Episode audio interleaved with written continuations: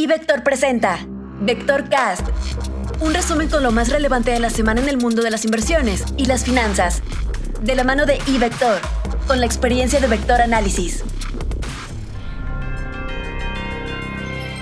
Comentario económico. Las minutas de la última reunión de política monetaria del Banco de México han provocado un cambio radical en la opinión de los economistas sobre el futuro de las tasas de interés. Ahora sí, se espera un endurecimiento de la política monetaria pese a las señales al respecto que había estado mandando el banco. Esto último obedece no solo a errores en la política de comunicación del Banjico, sino también a fallas en los análisis de los economistas.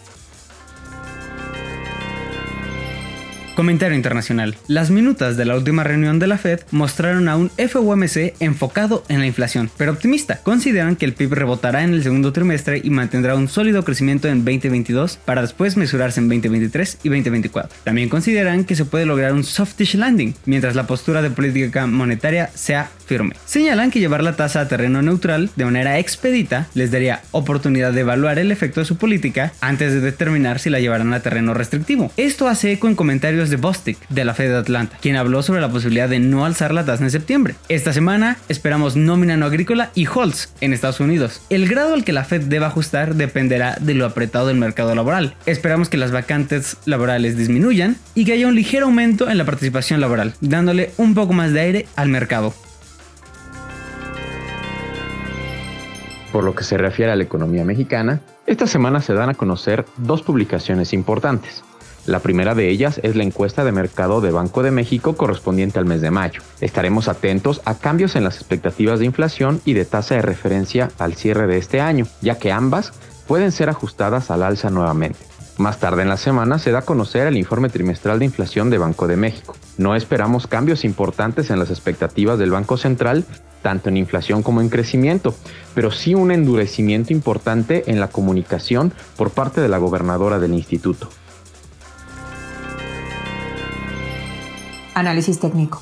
En la semana previa la mayoría de los índices accionarios mostraron una muy buena recuperación, motivada en términos técnicos por la sobreventa extrema de los indicadores y la cercanía de apoyos importantes en términos de la tendencia de mediano plazo. Otro factor que pudo favorecer al alza fue el cierre de mes, en donde la mayoría de los fondos e inversionistas quiere ver reducidas las pérdidas mostradas en las semanas previas. No obstante, y a pesar del buen rebote, el volumen operado ha ido disminuyendo considerablemente durante el alza. El volumen es un indicador de fuerza y de demanda que tiene que apoyar a la tendencia para que ésta sea válida. Mientras haya un volumen en contra de la tendencia, lo probable sigue siendo que este repunte sea un descanso dentro de la tendencia negativa y hay que tener cuidado. Desde luego, la motivación para reducir pérdidas puede impulsar aún más los precios al alza, pero es un movimiento poco confiable y hay que tener cuidado. Por el lado de divisas también destacó la debilidad del dólar. Todavía en términos de la tendencia de largo plazo es un ajuste dentro del alza,